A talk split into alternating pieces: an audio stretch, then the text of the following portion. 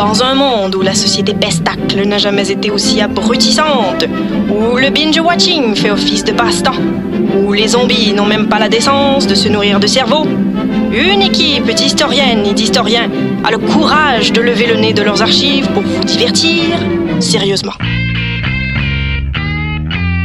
Histoire de passer le temps, vendredi 16h sur choc.ca.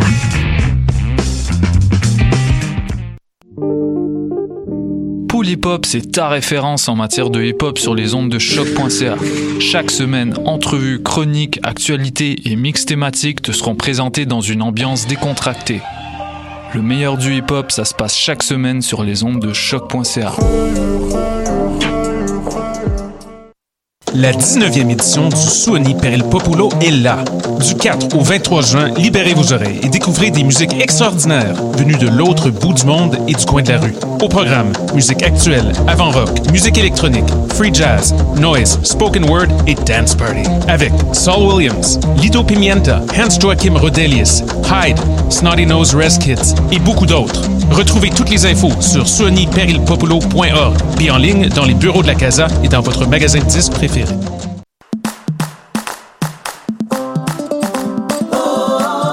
La 33e édition du Festival international Nuit d'Afrique vous convie à un voyage musical planétaire du 9 au 21 juillet. Découvrez plus de 700 artistes d'Afrique, des Antilles et d'Amérique latine au plus grand rendez-vous des musiques du monde. Consultez la programmation et nos forfaits spectacles sur festivalnuitdafrique.com.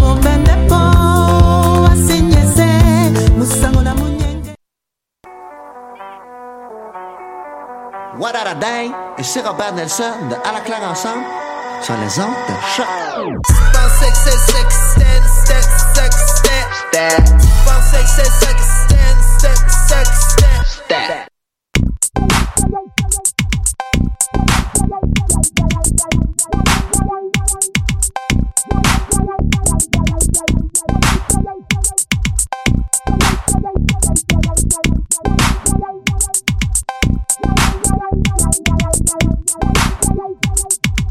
Bonjour, bonjour à toutes et à tous et bienvenue à cette nouvelle édition de Pop en stock sur les ondes de choc.ca. Mon nom est Jean-Michel Bertillon, mais aujourd'hui, je suis terriblement heureux de pouvoir annoncer notre grande finale sur la finale de Game of Thrones. En fait, euh, c'est une une émission un peu épique. En fait, c'est un, grand arc que nous nous sommes donné ici à l'émission que de parler à peu près aux trois saisons de cette télésérie qui est maintenant euh, plus que jamais dans voie de devenir mythique, si ce n'est que dans la réaction populaire et impopulaire à la finale. Mais euh, bien sûr, nous sommes quand même très contents de pouvoir compléter ça. Je réfléchissais un peu cette semaine par rapport au mandat de l'émission, puis je me disais qu'il y a comme un espace assez particulier à Pop en Stock qu'on ne voit pas très souvent. C'est un espace qui est à la fois dans la, la lecture euh, non pas intellectualisante, mais une, lecture très profonde, une espèce de conception très immersive dans le texte et dans l'objet culturel. Et en même temps, de l'autre bord, on est dans la grande discussion, la grande conversation et l'échange. Et à ce qui a trait du dernier trois mois, je trouve qu'il y a eu une forme, somme toute, euh, c'est peut-être une, une, impression qui est très personnelle, de euh, friction entre ces deux domaines-là. Notamment du fait que je ne sais pas si c'est comme ça que, que, tout le monde l'a senti, mais pendant la diffusion de la saison 8, il y avait ces espèces de moments d'interdiction de, conversation, qui pour moi étaient assez complexes parce que tu arrivais pour parler de quelque chose qui était stimulant ou complexe ou décorticable, et les personnes immédiatement interrompaient le flot de conversation en disant non, non, non, non, non, je suis pas tout à fait rendu là. Et donc, pour moi, il y a eu comme un, un mois et demi d'embargo total par rapport à la conversation, où ce que tu peux pas nécessairement t'exprimer euh, en public par peur d'heurter les sensibilités et les, diverga les divulgateurs qui a les gens laissaient traîner un peu partout euh, à leurs pieds. On est un peu suite à ça, et enfin la conversation euh, intelligente, la discussion et l'analyse euh, profonde peut être effectuée. Et c'est pour ça que je, je, souligne, à mon avis, le, le plaisir et le privilège d'avoir un espace comme Pop en Stock pour être capable d'effectuer ça à la fois une lecture érudite, mais une conversation éclairée. Et quand je parle de privilège d'être avec des gens et conversation éclairée, évidemment que je dois présenter la tablée qui euh, représente qu'est-ce qu'il y a de mieux dans la Game of Thrones ologie. À mon avis, c'est ça qui arrive. Il y a aussi des gens qui toussent, mais c'est Non, j'éternue. Ah. Roxane Janeway, bonjour. Salut! Ça va? Ça va très bien. Cool. C'est la première fois que tu participes à une émission Game of Thrones? C'est la première fois que je participe à une émission de Game of Thrones. Je pense que la dernière qu'il y a eu, euh, j'étais pas encore dans le pop en gang. Euh, Euh, et donc, euh, je n'étais pas là Ah, je veux pas te contredire, mais t'as toujours été dans le pop en gang. dans mon cœur. Ouais, dans le nôtre aussi. Si, si cette euh, créature mi-cyborg, mi-Frankenstein, whatever, existe, Mm. elle a une place dans son cœur pour toi. On pourrait pas faire l'émission sans Annie Paulin? bonjour, bonjour. Salut! Oui, je fais exclusivement euh, des passages ici pour parler de Game of Thrones, y compris quand on vient discuter de livres de recettes. C'était la raison de, de, de- à l'épisode sur les livres de recettes, c'était pour parler de A Feast of Ice and Fire. Ah. Mais euh, oui, ça me fait plaisir d'être avec vous aujourd'hui pour ma troisième officielle Game of Thrones et quatrième euh, officieuse. C'est la troisième Game of Thrones, je pensais qu'on était dans la quatrième. C'est correct. Il y a aussi... Ben, vous m'avez pas invité, ça veut dire. Non, non, c'est ça, je pense. Elle n'existe pas, cette émission. Mais je pense pas non plus que la dernière, que celle-ci va être la dernière émission, puis je veux comme le mettre un peu en, en note de bas de page pour les, euh, les auditrices auditeurs qui vont l'écouter. Je pense que qu'est-ce qui va se passer avec cet épisode-ci, c'est qu'il y a un autre panel de personnes du- de l'équipe de Pop en Stock qui va écouter notre conversation et qui va la commenter pour un épisode 3.5 ou 4.0.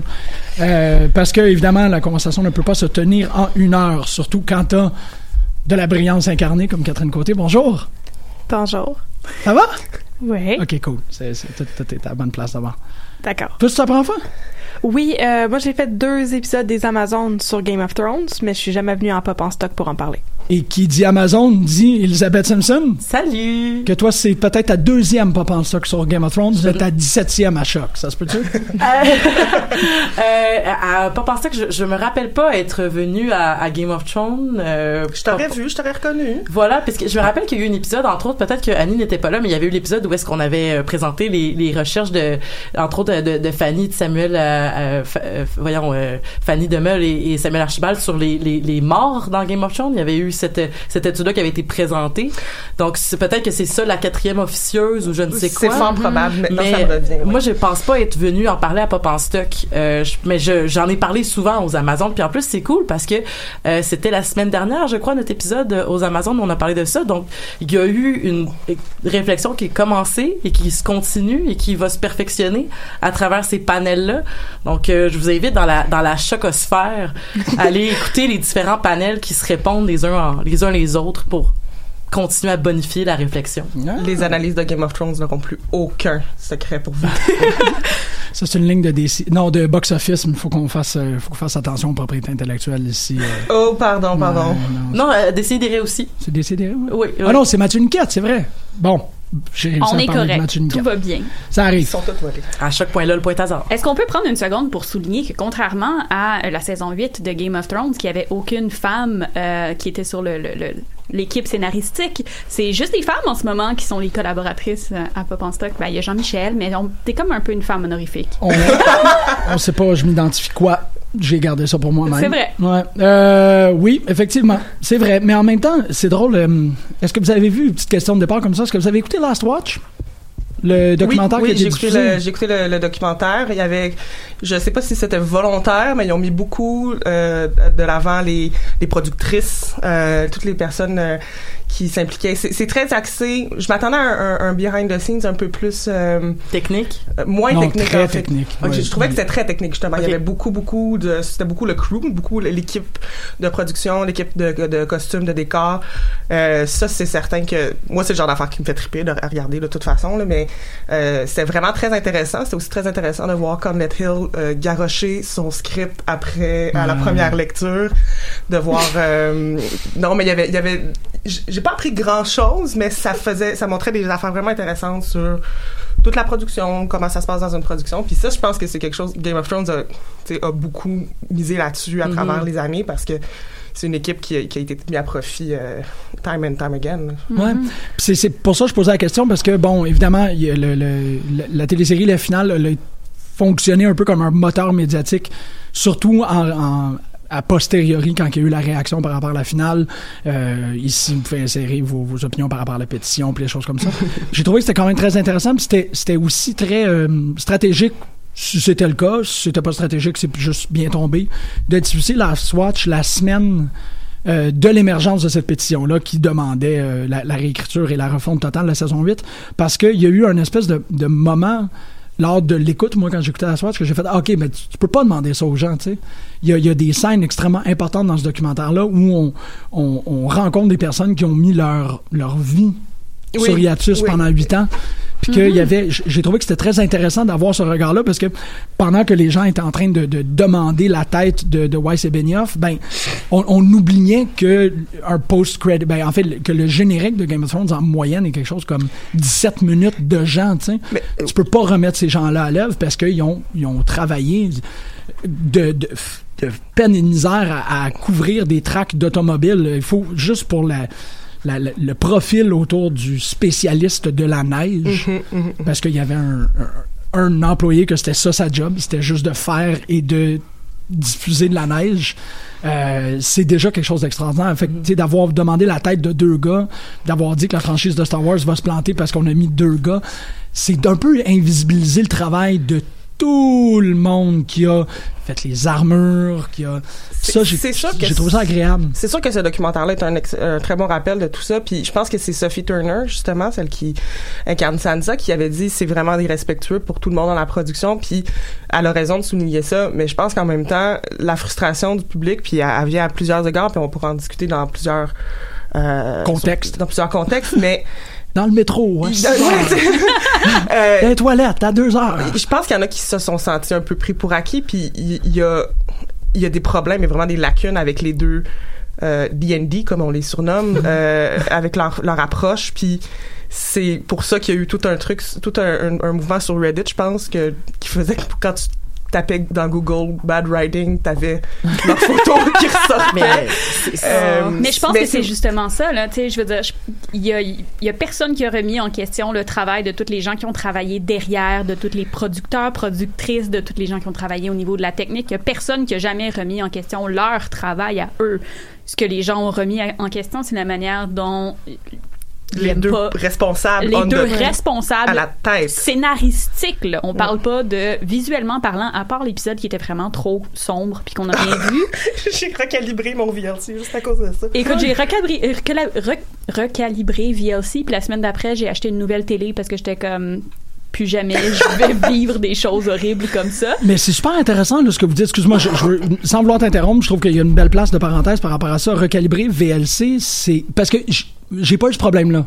Euh, en l'ayant écouté live et en, en ayant comme payé pour, est-ce que c'est possible que ce soit un truc de, de piratage? Euh, je pense pas. Je pense qu'il y a des gens qui ont eu des problèmes en l'écoutant live aussi. Ça dépend vraiment de ton setup. Je sais que Mhm. je sais qu'il y a eu des, des visionnements de groupe chez une certaine personne qui vient peut-être d'arriver en douce dans le studio. Bonjour, Pascal. Euh, bonjour. Euh, et donc, euh, il y a- je pense que les, les conditions de visionnement étaient quand même meilleures. Donc, quand tu as vraiment une bonne résolution, quand tu l'écoutes le soir avec toutes les lumières fermées, je pense que c'était peut-être agréable. Mais moi, je l'écoute Avec les conditions que tu peux Avec te les permettre. conditions que je peux me permettre, c'est-à-dire je me paye pas le câble.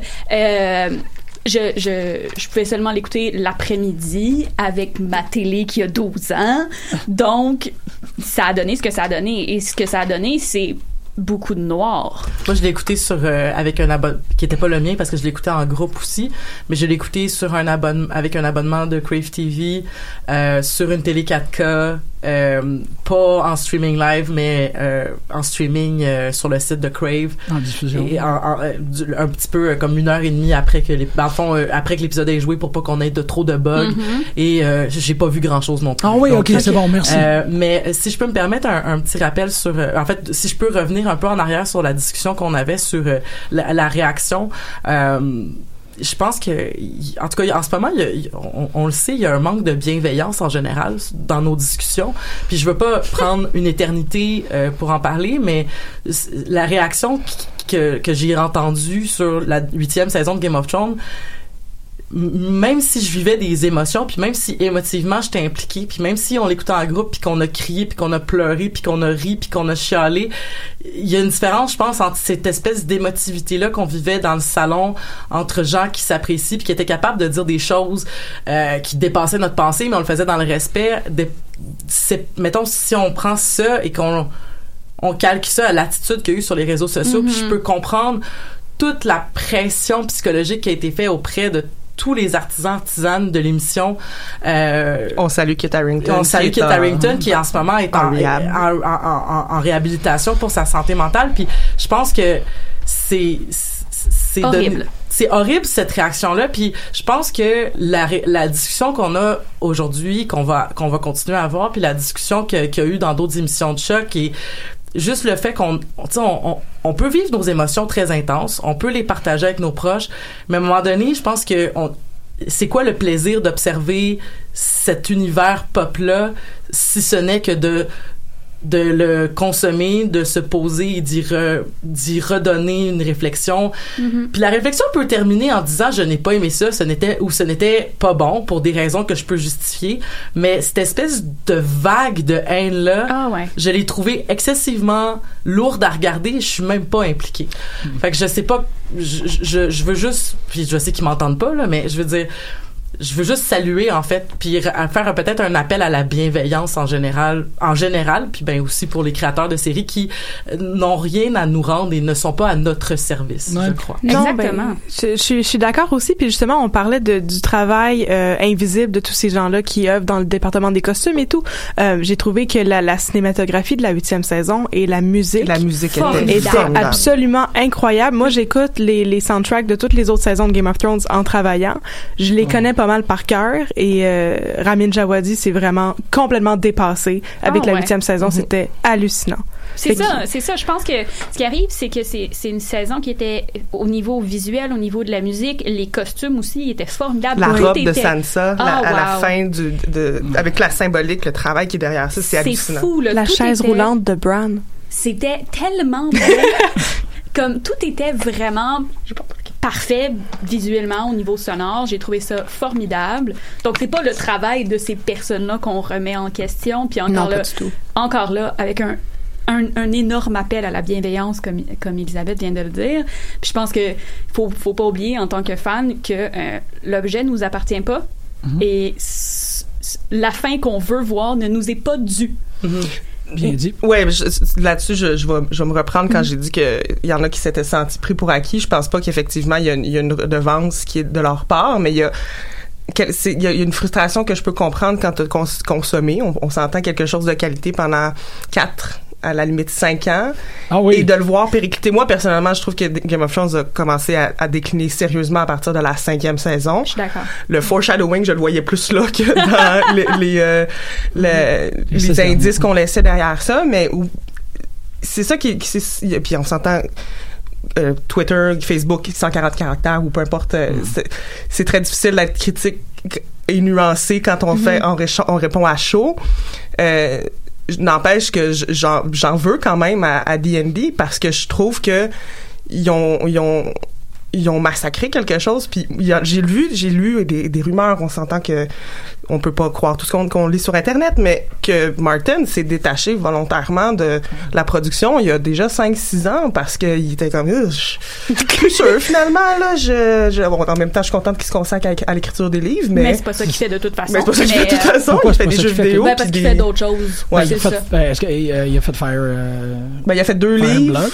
ouais Non, non, non, mais puis un jeu vidéo Ouais, il est en train de, de- il est consultant sur un jeu vidéo Ouais, en ce moment. Il fait des cons, il fait des apparences. Mais je pense que ce qui est important dans- avec les entrevues de George Martin, c'est que il y, a, il y a une belle manière que moi je trouve très explicite de se dissocier complètement du travail de D&D que moi j'appelle euh, Black and White maintenant B&W parce que ça me mélange avec Donjons et Dragons puis ça me dérange. Euh, oui ouais mais euh, il y a une belle manière de toujours dire comme il répond jamais aux questions clairement. C'est toujours un peu vague. Quand il dit est-ce que tu es satisfait du travail qu'ils ont fait, il dit c'est des bons auteurs. euh, tu sais. Discutable, mais ouais. Non, ils ont fait du bon travail, mais tu sais, c'est sûr que moi, c'est pas pareil. Puis ce que moi, je vais écrire, il y a des choses qui vont être semblables, mais il y a des choses qui vont pas être semblables. Puis tu sais, fait qu'il fait toujours un peu rester vague sur... Il donne jamais vraiment son avis. Je pense que c'est très légal Ouais, comme c'est ça, c'est ça, situation. effectivement. Si je peux rajouter quelque chose par rapport à Martin et au fait que bon Ga- Game of Thrones, A Song of Ice and Fire avait été convoité pour des films longtemps parce que c'était un matériel absolument génial puis Martin avait toujours refusé et D.B. Weiss et euh, Dan Benioff se sont enorgueillis du fait qu'il leur a donné, après qu'il a répondu à la fameuse question qui est, euh, Qui est le- la le- mère de Jon Snow. Mhm. L'affaire, c'est que Martin n'a jamais confirmé qu'il avait donné la bonne réponse. Non, non, pas du tout. Alors, oui, on aura fait confiance parce qu'on avait l'impression qu'il y avait eu un vote de confiance de la part de Martin. Mais peut-être qu'il était pas là tant que ça, finalement. Puis Martin, pendant longtemps, dans la dernière saison, il disait, ah ouais, ça ressemble pas mal à ce que j'écris. Ça va ressembler à ça. Le lendemain, c'était comme, c'est pas ça que ça, va- pas, ça finira pas de même. C'est pas pense vrai que, ça que- finira de Mais en même. même temps, c'est qu'il n'y a pas le choix de dire que ça finira pas de même s'il veut être sûr que ça va se vendre. Non, c'est je vrai. pense Ouais. que les gens vont, vont, vont l'acheter, Ouais. peu importe ce qui arrive. Je pense que ce qu'il a dit, c'est moi, je leur ai dit quel personnage arrivait à quel point. Mhm. Fait que, par Mhm. exemple, il a dit Jon Snow va aller, Dans le spoiler, j'imagine, va se ramasser dans le Nord à la fin. Puis je pense qu'ils ont essayé un petit peu de pisser up tout le reste avec ça puis d'en faire quelque chose de cohérent. Euh, puis ce qui arrive, c'est qu'il y a énormément de personnages qui ne se retrouvent pas dans la série ou qui ont été dans la série brièvement pour dire des lignes absolument horribles et qui ont été tués bizarrement après euh, pour régler des problèmes. Euh, mais euh, il y a tous ces personnages-là qui vont arriver en ligne de compte en ce moment dans les livres. Il y a justement l'arc narratif de Dorne est super important ce qui se passe du côté de l'arc narratif de Daenerys. Fait qu'il va y avoir tellement de choses qui ont pas pu du tout être adressées dans la série, qui vont arriver puis qui vont arriver en ligne de compte, que peut-être que ça va finir de la même manière, mais il y il y a aucun moyen que ça finisse pareil. Non, c'est ça. Je, je trouve ça super intéressant que tu dis que ça va peut-être finir de la même manière. Moi, je suis pas mal convaincu. Puis je me suis fait reprendre de façon extrêmement euh, intéressante à, la- à, à mon travail, en fait, parce que je considérais que la fin de la télésérie n'était pas une fin authentique. Et euh, Hélène, évidemment, Hélène Després, euh, qui, qui est déjà venue à l'émission, qui, qui est une super intelligence par rapport à, à- à ces œuvres-là de fiction, elle dit ben il n'y a pas de vraie fin. Il Mhm. n'y a pas une fin qui prime par-dessus l'autre. Il y a un choix qui va se faire. Soit que tu acceptes la fin euh, de, de, de la télésérie, ou soit que tu acceptes l'autre fin. C'est, somme toute, un, un travail qui est très personnel. Ça, je trouve ça vraiment intéressant, mais en même temps, il n'y a aucune possibilité que ces deux fins-là soient égales si ce n'est que de la présence de Lady Hearthstone. Ça, c'est important. Euh, hein? Hearthstone. Stoneheart. Stoneheart. Stoneheart. On parle bien de la... Caitlin Stark. Ouais. Ouais. C'est pas- Hearthstone, Stoneheart. c'est un jeu de cartes. euh, À la, à la Magic. Ah, c'est Stoneheart, c'est vrai, excuse. Oui, oui, pardon. Puis en Ouais, plus, c'est le Heart qui s'écrit pas pareil.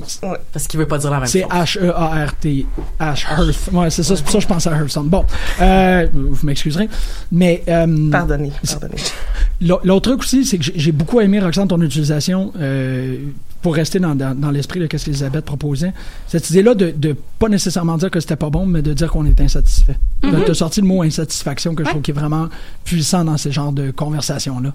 C'est de dire là où ce que quelqu'un dirait par exemple c'est pas bon ben en fait ça pourrait être un moteur de conversation mais insatisfait à mon avis c'est beaucoup plus une position qui est valable quand tu quand tu parles de ton expérience par rapport à Ben, c'est que c'est, c'est pas un jugement qui, euh, qui, se, qui essaye d'être objectif, tu sais. C'est, c'est très subjectif comme position de dire que tu es insatisfait de quelque chose. De dire que Oui, quelque chose n'est pas bon, ça a comme une espèce de, de volonté d'être objectif alors que ça peut pas vraiment l'être. C'est ça. Euh, Comme moi, je suis pas d'accord, c'est pas bon. J'ai beaucoup aimé la saison 8. Excusez, faut que je le dise, on est à peu près à moitié de l'émission. Je suis comme, elle était 40 la saison 8. C'est tellement intelligent. Bon. Eh boy. Moi, C'est je pour ça suis qu'il est de l'autre bord de la insatisfaite. Ouais, c'est ça, c'est pour pas qu'on aille pétaille. C'est Euh, pour ça que j'étais comme, OK, on va dire insatisfait à partir, insatisfaite à partir de maintenant, OK? Mais je vais peut-être, euh, je vais peut-être justement embarquer sur ce sur ce bateau-là pour parler un peu euh, d'un article que j'ai lu euh, plus tôt aujourd'hui de Zeitnet. Tu fais qui? Je m'excuse, c'est un nom turc, puis je suis pas très bonne pour euh, les noms turcs. Euh, qui est en fait une, qui est une professeure euh, à l'université et aussi une écrivaine, qui a écrit quelque chose de super intéressant sur pourquoi les gens ont commencé à trouver ça un peu insatisfaisant, l'écriture dans les dernières saisons. Puis il y a quelque chose de très intéressant sur l'espèce de tournant qu'il y a eu entre l'adaptation assez presque littérale souvent des œuvres de George Martin dans les euh, trois, quatre premières saisons, pendant qu'il y avait du matériel, et euh, le- le- l'espèce de saut à l'écriture euh, presque uniquement de des- de D&D et de leur équipe. Puis elle parlait du fait que euh, l'écriture de, euh, de George Martin est quelque chose qui est une, une écriture très sociologique. On, appor- on, on, on aborde tout ça d'un point de vue sociologique. On regarde des espèces de grandes structures, puis comment ça, ça influence les personnages. Puis il y a quelque chose d'intéressant dans le fait que l'écriture sociologique donne ce que tout le monde a un petit peu aimé au début de Game of Thrones, c'est-à-dire il n'y a pas de personnage ultimement bon, pas de personnage ultimement mauvais. On est capable de comprendre les motivations, même si on n'est pas d'accord avec les actions. Il y a quelque chose, on comprend le système, on comprend les actions individuelles. Euh, puis ça nous prouve aussi, surtout avec la mort, par exemple, de, euh, de, de Ned Stark. Ned Stark aussi, que ben le système est plus fort que euh, que, Que le héros. Que le héros. Euh, Est-ce qu'il y a un héros aussi? Non, mais peu- dans, dans Non, le mais- sens que la, la figure du paladin qui habituellement triomphe, le système est plus fort que lui. Exact. Fait que c'était pas c'était pas une question de est-ce que est-ce que Ned Stark est un héros? Moi je pense qu'il l'est pas. Non. C'était plus la figure du héros en général avait comme pas sa place dans les premières saisons et dans le texte de Martin a clairement pas sa place. Il y a pas de héros dans les livres de Martin. Puis là on arrive à euh, à à D&D qui eux sont arrivés et qui ont un petit peu au-delà des œuvres de Martin, ne savaient plus trop comment justement gérer cette, ce point de vue sociologique-là et sont retournés à un point de vue très très hollywoodien qui est quelque chose qui est un point de vue euh, psychologique. Donc on va essayer d'aller... euh, euh, c'est une espèce de retour justement à ces figures du, du bien et du mal. On retourne un petit peu à cette, ce truc super commun là dans le cinéma hollywoodien, euh, cette espèce d'écriture... j'allais dire trivialisante là mais je pense que c'est un petit peu hautain comme comme truc moi j'aime ça aussi les trucs hollywoodiens cool là je sais pas Mais c'est sûr que ça, ça enlevait la spécificité. Exactement. Puis ça enlève aussi tout l'accent sur la structure, sur la grandeur, sur l'espèce de monstre qui était la société dans laquelle tous les, les gens vivent dans, dans le monde de Westeros, oui. Ben, je rebondirais là-dessus en disant qu'effectivement, on, on a beaucoup, euh, il y a eu beaucoup d'accolades dans les premières années par rapport au fait que l'intrigue politique était un, un, un, un point fort. C'est quelque chose qui a été complètement évacué à partir de la saison peut-être 5, 6 encore plus.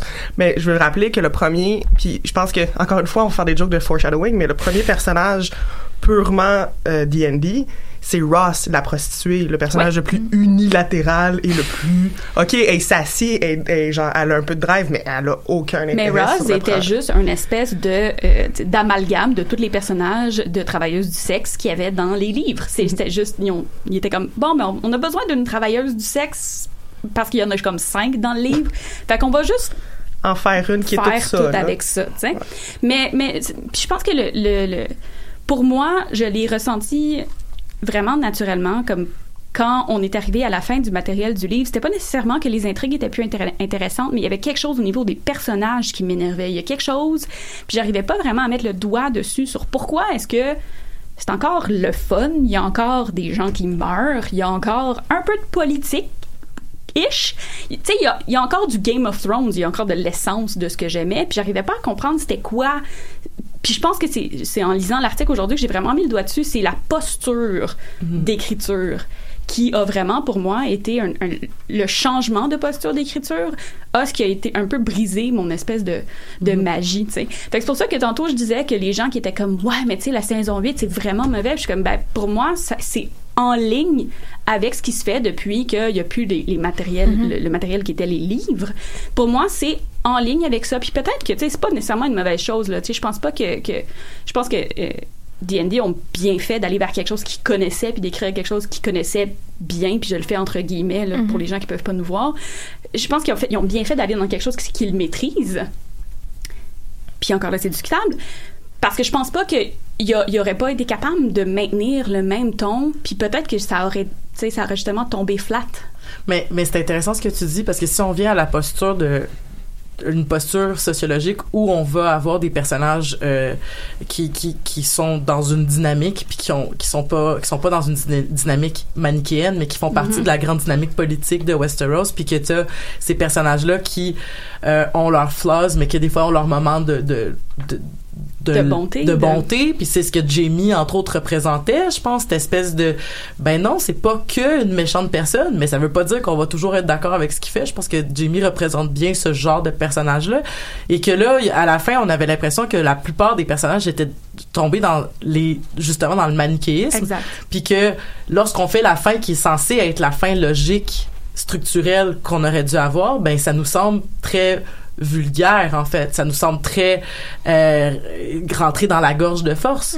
Moi C'est- le mot qui me vient c'est garrocher je, Ouais. je pense que c'est un peu ça qui, qui vient me qui vient me chercher le garochage de fin. Mais je je suis d'accord, il y avait quelque chose qui était très bâclé, puis justement, dans cette approche euh, sociologique-là, il y avait un réalisme, Mhm. puis une cohérence par rapport à l'univers qui mettait en place. Il y avait des scènes qui étaient très lentes, il y avait beaucoup de discussions, parce que tout ce qui se passait, ça servait justement à la logique interne de l'univers de Westeros. Là, après ça, à partir de la saison 5, c'est là qu'on arrive à Dorne, justement. Là, on est dans le sensationnalisme, mur à mur. Ouais. T'es en prison, tu montes tes seins, c'est, euh, il se passe absolument n'importe quoi juste parce que c'est le fun. Top Ron qui fait des jokes de, de cul juste pour être drôle. euh, Oui. c'est- Oui, puis qui se ramasse Master of Coins. Ça, c'est la- J'ai beaucoup de Je problèmes pense par que c'est rapport la à chose ça. qui m'insulte le plus, mais voulez-vous bien me dire pourquoi tous les gens de High Garden et des alentours ont pas dit Hell no, c'est qui ce dude-là? Pourquoi il y aurait ça? Tu sais, ça fait aucun sens. Anyway, peut-être Moi, que. je pense qu'il s'est même pas compté. Hmm, probablement C'est pas. un cell sword. Il a jamais été à l'école. Il a jamais été à l'école.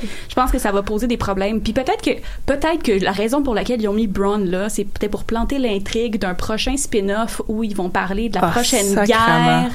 Parce que High Garden va se séparer parce que ça fait aucun sens là. Vous, vous parlez de la conclusion, là, avec le. Oui, oui, oui, oui. Pourquoi Braun est encore là? Braun Oui. devrait être mort. Ben, Brown fails upwards. Non. Oui. Mais il fait Ouais. upward Ouais. depuis trois saisons, là, qui fait Oui. pas Il grand devrait être chose, mort. mais il est Chaos is a ladder. Mais- mais ça, c'est- placé depuis Ça, tellement un peu, longtemps. euh, ça, c'est du fanservice à la Oui. à Oui. puissance 1000. là. Oui, le monde a, ont trouvé que ce personnage-là, le monde, je sais, je leur ai tous parlé. Toutes les, tout le Euh, monde il y, a, il y, a, il y, a, il y avait un certain, il était populaire, il était drôle, il était, tu sais, relatable parce qu'il était Relatable. pas il était pas un, un highborn. là, non, c'est ça. Puis ils ont, ils ont extrapolé, ils ont extrait ce personnage-là, puis ils l'ont amplifié Mhm. pour des raisons euh, logistiques très certainement aussi, parce que il y, il y avait, il, y prend la place de d'autres personnages éventuellement. Ouais.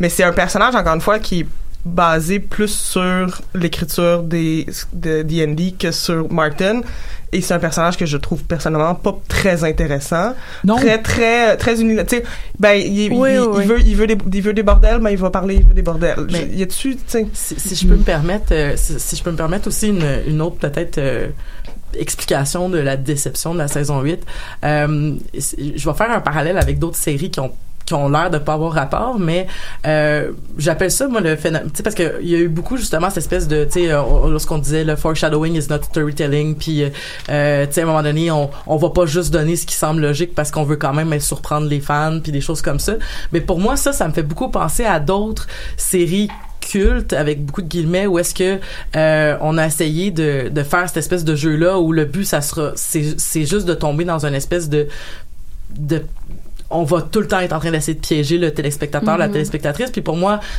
c'est pourquoi, par exemple, la finale de How I Met Your Mother a pas été une bonne finale. C'est pourquoi la saison. très bon exemple Mais la nouvelle saison, je sais pas si vous avez écouté les Brooklyn Nine-Nine, mais Oui. moi je l'écoute sur Netflix en, en la binge-watchant. Puis pour moi, malheureusement, la nouvelle saison de, de, de Brooklyn Nine-Nine a, a un peu- a cette, cette espèce d'affaire-là où est-ce que on a placé des codes où c'est ah, mais il y avait une twist. Puis là, ben l'écriture devient le je vais vous montrer que vous allez vous tromper puis que vous allez pas voir venir. Puis ça devient comme une espèce de OK c'est intéressant mais ça devient comme un peu répétitif quand même dans le modèle. Puis j'ai l'impression que tu sais de, de dire hey mais il y a une twist ben ça fait pas nécessaire c'est pas parce qu'on est surpris que c'est bon C'est pas suffisant. c'est pas c'est suffisant. ça. Je, je dis pas que je dis pas que c'est ce qui donne, c'est pas le seul aspect euh, important dans, dans, dans, dans cette analyse là, mais ça peut être une pris en considération l'espèce de mais il va falloir surprendre. Mais c'est surtout que Ben non, mais on- à, à quel prix aussi? Puis est-ce que c'est nécessaire? J'avais cette discussion là avec un ami en fin de semaine. Il me dit moi ça me dérange pas d'avoir des, des spoilers d'être divulgaché parce que ça me permet de voir si c'est logique si ça finit de façon logique. Puis bon il y a d'autres façons d'en profiter d'une d'une œuvre mais de, de cette façon je comprenais ce qu'il voulait dire. Puis avoir une twist pour for the sake of having a twist tu sais c'est des fois, oui, donne ce que, donne ce que les gens, donne aux gens ce qu'ils veulent, à la limite. Bon, il y a eu toute une Mais- sorte de, toute une sorte de plainte parce qu'il n'y avait pas assez de morts à la bataille de Winterfell. Mais d'un autre côté, ça, Qui ça- est paraît ça, irréaliste, là, on va Oui. se le dire. Oui, Par mais C'est, c'est exactement ça. Ça, c'est justement twister, tweaker le réalisme pour tomber dans le sensationnalisme, puis euh, sauver les fan favorites. Là, c'était vraiment ça. On se rappelle aussi qu'ils ont justifié le fait que l'épisode soit super dark parce qu'ils voulaient que ça soit réaliste. Ben oui, tu te bats contre des zombies, puis des, en tout cas, peu importe. Le, il y a- Non, mais le réalisme, c'est important, surtout quand tu te bats contre des zombies. Ouais, Ouais. faut Ben, rester c'est quand il y a trois personnages qui sont acculés contre un mur pendant à peu près 45 minutes, mais il y en a aucun des trois qui meurt. euh, Il y a quelque chose de vraiment sensationnel qui se passe. Comment est-ce que Sam a pu survivre? En tout cas, le, Catherine, je trouve que tu exagères dans tes accusations. On a fait ça il y a trois fins de semaine ensemble. Puis on est encore là, les deux. non, mais il y a- il y a- moi, j'ai un problème avec ça. J'ai un problème avec le, le fait que, que l'ut- l'utilisation de la, de la mort comme comme procédé narratif, ne, ne disant ben n'importe qui peut mourir. Ouais, mais ça veut pas dire que Mm. tu sais ça sert l'histoire tant que ça. C'est ça. Parce que Ouais. c'était pas ça le point. Pas oui, n'importe qui peut mourir, puis c'est un peu comme ça qu'on l'a perçu, mais un- n'importe qui peut mourir parce que il y a- ils sont dans un système, il y a des dynamiques politiques qui sont autour puis qui expliquent que personne n'est protégé. sais. Il y a personne qui a une armure de comment un plot armor, un, un- Ouais. une, une armure de. Il y a personne qui a un plot armor assez assez solide pour combattre les dynamiques systémiques Mhm. qu'il y a dans ce climat politique. À part Cersei, apparemment, Non, parce mais- que elle, Sur son balcon. sur son balcon, euh, Tout mais va bien.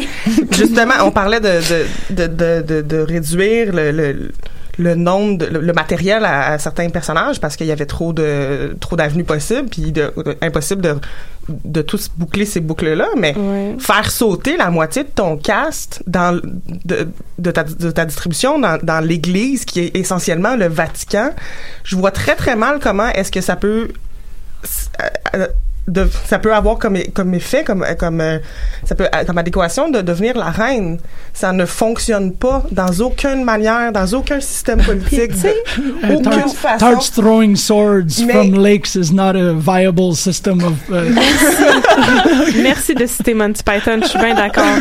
Mais non, mais en plus, tu sais, elle a fait ça, puis elle a survécu à euh, presque deux saisons au complet après ça, puis Daenerys a fait ça, puis elle s'est fait l'épisode d'après. Je pense qu'il y a quelque chose de, de vraiment problématique avec le fait d'utiliser la mort comme une espèce de sortie pour ne pas avoir à écrire quelque chose qui a de la merci merci Et je- Comme Clegane Bowl? comme Clegane Bowl, mais le Ouais. Clegane Bowl, my God. Anyway, on- eh, c'est Man. pas ça que je voulais dire. Pourquoi est-ce que tu spears quand tu peux dropkick? Je suis d'accord. Cette question-là est bizarre. Tu sais, Ouais. mais- Euh, mais euh, puis ça a été ça avec avec tout le, le, le plot de Dorn, Dorne. avec euh, Dorn moi je, je les pardonnerai jamais euh, Dorn avec euh, comme tu disais quand ils font euh, quand ils font exploser le, le, le Great Keep c'est comme bon bon on sait plus vraiment quoi faire pour dealer avec Highgarden fait que ouf, ah, ok on n'a pas le budget à montrer la Ouais. bataille, fait qu'on va juste penser que le plus gros, genre, le, le plus, la plus grosse forteresse avec l'armée la plus, Oui. la plus intacte, avec les, la, la possibilité de survivre à un siège pendant des, des dizaines Mhm. d'années parce que c'est l'endroit le plus riche en agriculture, ben ça va se faire de même. Puis, une autre affaire que j'ai trouvé absolument ridicule dans cette portion-là de l'histoire, c'est que Daenerys débarque, sachant très bien qu'elle a besoin de nourrir ses troupes. Et qu'est-ce qu'elle fait? Elle fait brûler toute la bouffe. Il y a comme plus de conséquences à ce que les, à ce que les personnages font. Puis ça, euh, c'est très très loin de l'idée première que justement la politique, la- les intrigues, la, la- les positionnements des gens, Mm-hmm. les, les actions qu'ils posent ont un- une incidence sur pas juste eux, mais sur un, un ensemble, un ensemble Oui. de personnages. Alors que là, ben, je pense que c'est une mauvaise compréhension de la part des écrivains des, des, des- de comment écrire des énigmes politiques et de comment je veux dire les actions au niveau politique ont une, une répercussion sur sur la population on, en général on, parle pas de réécrire House of Cards, on parle juste de- d'une simple conséquence logique. La, la madame, Il y elle a avait personne aucune... à Highgarden, il y a d'autres familles dans le bout de Highgarden. Clairement, eux vont claimer Highgarden. Tu peux Oui. pas juste le donner à Bronn. Mais tu sais, si tu, en plus, là, excuse-moi, tu le donnes à Braun, OK, il y a une promesse d'un bar, il y a une promesse de l'autre bar, 75% du monde involve sont morts, c'est ça, tue-le.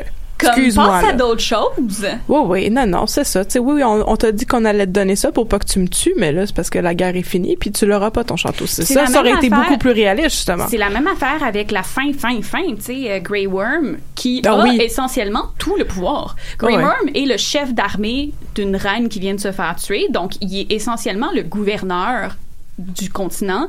Il y a toutes les armées, il y a encore les, les Dothraki, il y a encore toutes ces Unsullied. Puis il est juste comme, ah, fine, je vais laisser le prisonnier parler.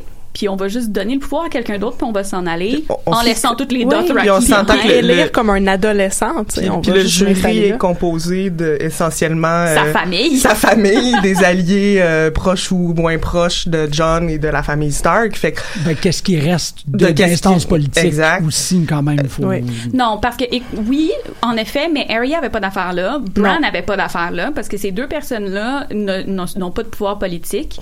Yasha avait fait un, un, euh, un- voyons, une alliance avec Daenerys pour avoir, puis on s'en rappelle, euh, le, le, le royaume des Iron Isle. Oui. Qui, qui devait pas faire partie du Seven Kingdom. Fait que pourquoi elle se ramasse là à dire yeah sure je vais finalement revenir dans les Seven Kingdoms ben maintenant six whatever puis ils sont en fait huit, mais bon, ouais, on, ouais. on va dire Ouais, seven. C'est ça. Puis elle fait comme, OK, sure, je vais revenir, puis en plus, je vais te donner le pouvoir à dude-là. Qui a tué ma, ma chicks. Tu sais, Ouais, ça. il y, a, il y a comme quelque chose qui fonctionne pas dans pourquoi tous ces gens-là sont là, puis pourquoi ils, ils sont tous. Pascal sourit doucement à côté. je sais pas si ça vient de chercher euh, profondément cette histoire-là. Non, non, c'est c'est juste des échos euh, de notre visionnement où on a passé les 30 dernières minutes à rire euh, au dernier épisode. Donc, euh, c'est ça Ah. revient. Moi, j'aime ça en plus que dans la tablée, ils ont comme, il y a comme trois, quatre personnes que t'as jamais vues, là. Puis qu'on les présente Oui. pas. Non, on les présente pas. On avait Oui, on besoin. Oui, oui, ben lui, on le connaissait, c'est ça. Mais je veux dire, il y avait quand même, il y a deux chevaliers que j'avais aucune idée c'est qui. Ouais, je on aurait besoin d'un petit peu plus de personnes que juste les personnages qu'on connaît. On va mettre deux personnes qu'on connaît pas, ça va être correct. Et des bouteilles d'eau, excusez. Puis des bouteilles d'eau. Mais ça, Ah! c'est quelque chose qui me dérange, là. Ouais. L'affaire des bouteilles d'eau, Puis le café, là. puis le café. Ça leur a pris deux ans. Toutes les erreurs. Ah, puis six, six épisodes. je sais, ça leur a pris deux ans à faire Ça- six ça- épisodes. ça, ça a ferait la critique. tellement d'argent. Excuse-moi, ça se peut pas qu'il y ait personne qui avait double-check des niaiseries de même, là, des détails. Ça serait la seule critique que je- m'insulte. que j'adresserais au, au, au, euh, au crew parce que franchement, c'est Ouais. vraiment. En même temps, il y a une excellente lecture qui a été faite de la part de Chloé Sandervos qui dit que la présence de la bouteille d'eau est juste là pour expliciter le sous-texte écologiste. non, mais je trouve que la lecture se vaut énormément parce qu'une erreur comme ça, ça peut être l'équivalent télévisuel d'un, d'un, d'un s- un Freudian slip. On a juste fait, hop, c'est vrai, c'est notre élément.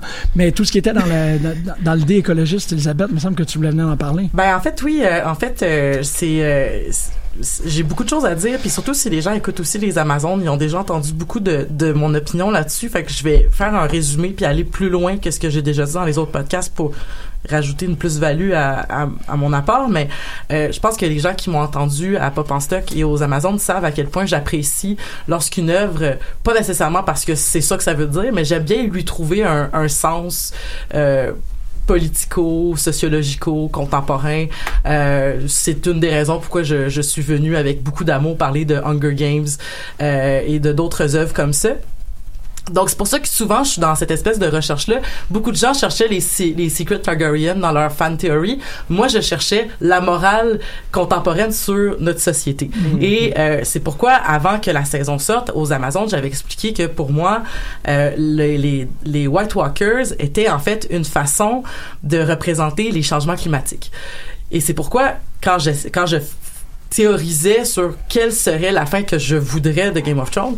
Et c'est pas parce que je n'ai pas eu ce que je veux que je suis insatisfaite mais c'était ce que je c'était un, un espèce de fantaisie, un espèce de petit fantasme, c'est j'aurais vraiment beaucoup aimé que soit ça finisse que tout le monde meurt parce que on n'a pas prévenu les White Walkers, on n'a pas été assez tête, puis ben on a beau essayer d'avoir fait le maximum qu'on pouvait à la dernière minute, on, on, on a juste été trop peu trop tard.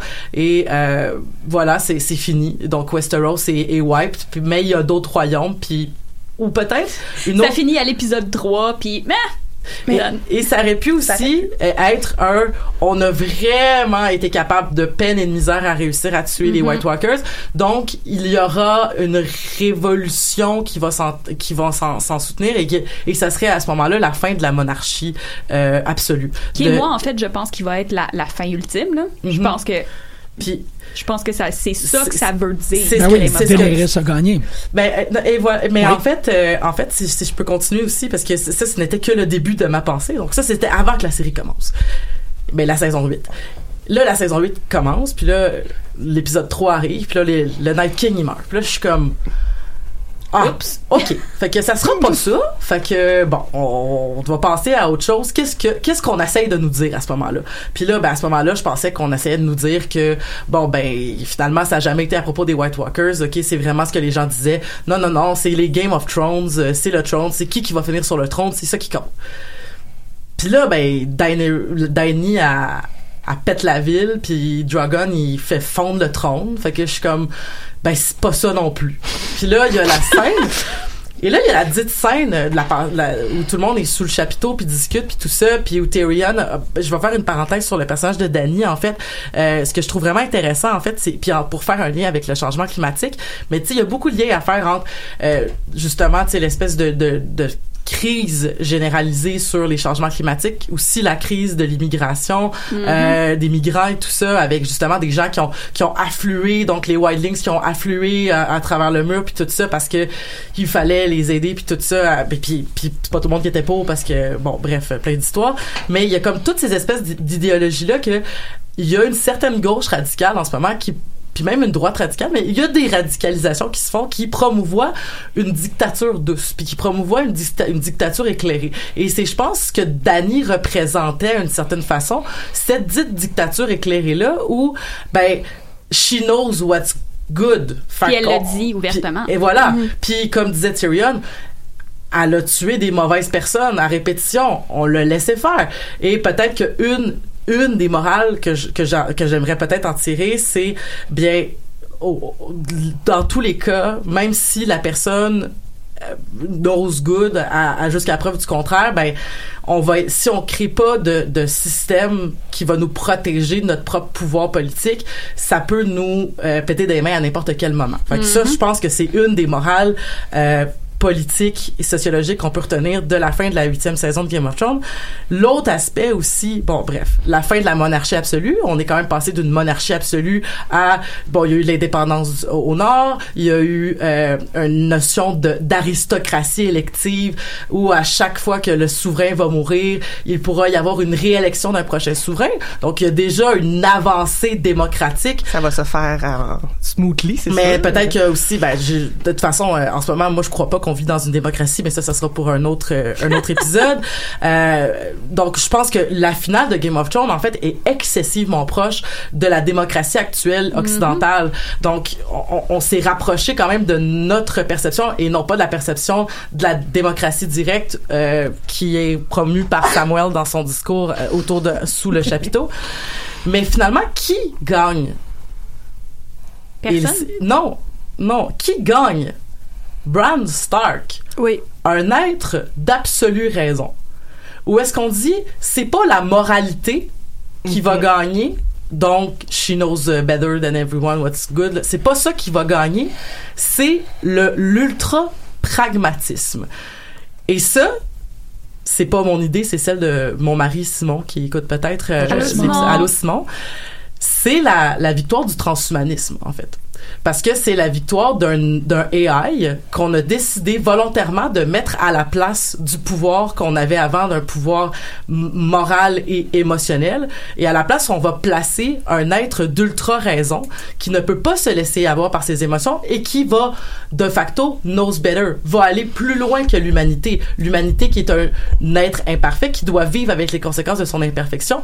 On essaie d'y mettre un personnage qui, dans le thème de la magie, se rapproche en fait beaucoup du robot, qui revient en fait à la finale, et là c'est là que je fais mon lien que d'Isaac Asimov, que je que j'adore et que je parle tout le temps, mais qui est une fin conséquentialiste, qui est la même fin que, que les robots, en fait, que le premier tome des robots, où c'est la fin va justifier les moyens, et puisque l'homme ne sera jamais capable de s'autogérer, plaçons une intelligence artificielle à la à la tête de la société humaine. Ce qui était une finale conséquentialiste qui peut faire peur à plein de gens, qui pour certaines personnes est une fatalité, qui pour certaines personnes est excessivement souhaitable, mais dans tous les cas, c'est je crois ce que Game of Thrones nous a donné comme conclusion. J'aurais une question par exemple pour toi, peut-être que je coupe les cheveux en quatre, peut-être que c'est pas euh, que c'est pas une distinction qui est nécessaire, mais Bran, est-ce que c'est vraiment l'incarnation de la raison ou du savoir? Ben, dans tous les cas, c'est un, c'est, c'est, c'est quelqu'un qu'on a beaucoup ri de lui dans la, en tout cas dans les groupes de- d'amis que j'ai parce que c'était une personne qui était devenue très loin de ses Ah. émotions, très très euh, Parce qu'il fixait dans le vide pendant un épisode au complet. Parce qu'il n'y avait pas Ah, mais avec tellement d'intensité.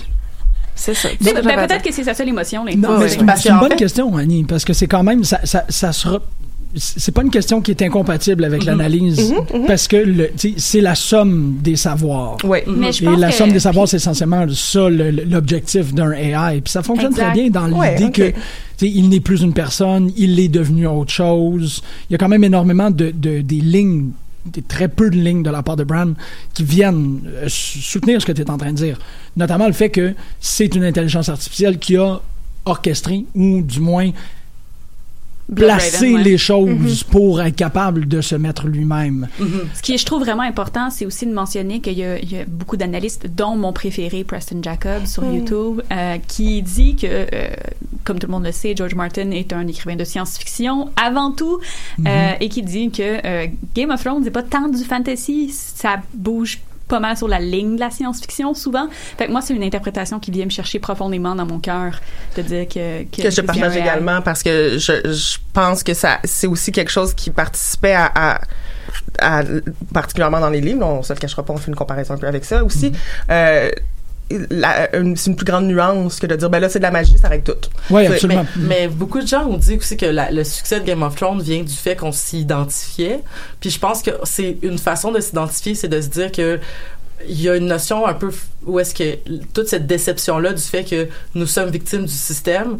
Et c'est ce qui rendait par exemple la l'écoute intéressante. C'est que si on est victime de ce système là puis qu'on dit il sera plus grand que nous ben il y a quand même cette recherche là des, des personnages à travers nous de ces personnages là de le contrôler. Puis à travers ça on avait plusieurs visions politiques de comment le contrôler. On avait plusieurs ambitions.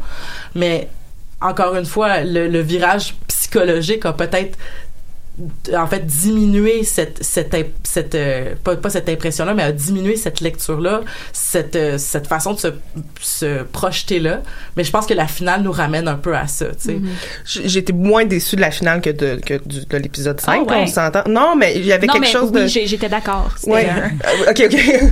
Parce qu'il y avait quelque, il y avait une tentative de. Mais moi, je- j'étais arrivée à la saison 8 avec aucune attente parce que, comme je l'ai dit précédemment, j'étais très déçue du traitement à partir de la saison 5. Euh, efficace sur le plan cinématographique, efficace, très efficace sur le plan euh, visuel, en, musical et tout. On s'entend que ça, on en a discuté, mais il y avait quelque chose aussi. On, je retrouvais quand même des affaires de Game of Thrones que j'aimais de Game of Thrones ayant très peu d'attentes, on s'entend, avec euh, avec un- une barre très basse. Puis la, la conclusion, euh, j'ai pas été fâchée de la conclusion, j'étais encore somme toute très, très déçue de la de l'exécution parce que Ouais. c'est là je pense Ouais. qu'on est tous d'accord sur le fait qu'il y a un problème intense de ce côté-là. Oui. Puis euh, ah, Jean-Michel fait signe que non. Jean-Michel est pas d'accord. Jean-Michel euh, fait- Non, non, c'est correct, c'est- ça, ça serait une autre émission. ça serait une autre émission, mais euh, c'est ça. mais Je pense qu'il y y, a quand même euh, il y a une différence entre être justement on parlait de l'insatisfaction. euh, le twist de Bran, ok, on le voyait pas nécessairement venir, mais est-ce que c'est c'est si illogique que ça Non, peut-être pas. Je comprends juste pas comment Tyrion c'est tout ça de lui. Ils ont parlé d'une chaise roulante à un moment donné, mais en tout cas, euh, ça c'est encore une fois des conversations qu'on n'a pas vues. Non, mais c'est euh, ça. Je pense qu'il aurait pu passer moins de temps à faire des scènes vraiment trop longues où il se passe rien ou genre des rides de dragons. Ah mon Dieu, ils ont nous montrer plus de discussions. Genre la discussion de Tyrion avec Bran aurait été quand même importante pour nous expliquer le choix de pourquoi Tyrion trouve que Bran est une bonne idée parce que nous, tout ce qu'on sait, c'est que il a dit Hey, raconte-moi ton histoire. Mhm. Puis c'est tout, tu sais, il y a pas, on n'a pas la substance, tu sais, de la, de la conversation derrière. Puis si je ramène à ton article que tu que tu nous parlais en fait euh, concernant euh, le traitement aussi du personnage de Daenerys, où est-ce que euh, on avait des raisons, mettons, tu sais que peu importe dans le fond dans un dans un scénario sociologique, peu importe qui sera le- la personne, il va avoir des finalités similaires parce que structurellement le pouvoir a certaines conséquences, euh, la- la- le, le- le- statut social a d'autres conséquences puis tout ça. Alors que euh, dans l'article, ça- je trouvais ça intéressant quand ça disait que euh, dans le discours de Varys, quand il parle des Targaryen comme étant des coins que on sait Sides of a- c'est ça, on sait pas de quel côté ça va tomber, mais que ça tom- ça prenait justement toute cette espèce de poids là de réflexion sociologique à un déterminisme génétique qui était Exact. beaucoup moins intéressant. Oui.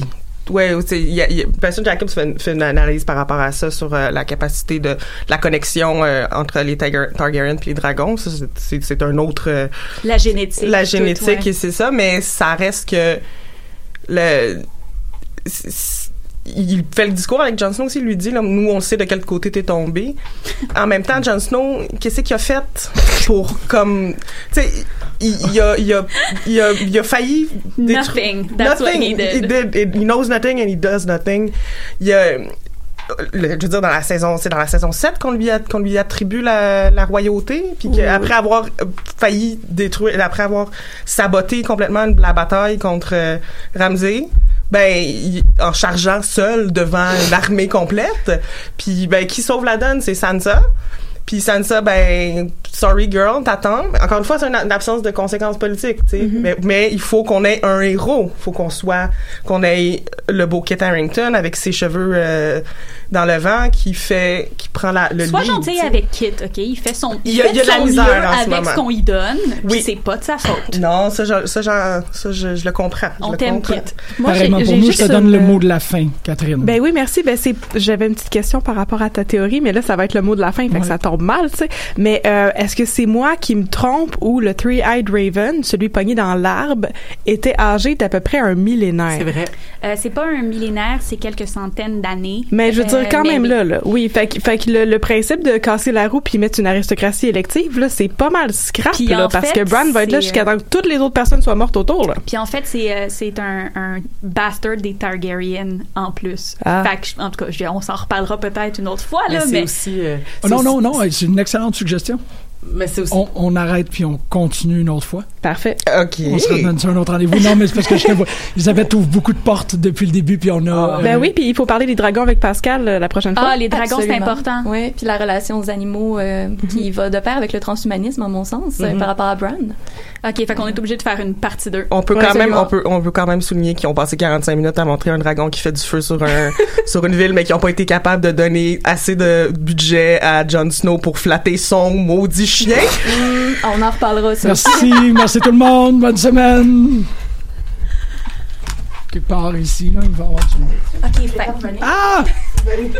fait Blood Raven, OK, c'est un black fight. Baby, I feel your heartbeat next to me.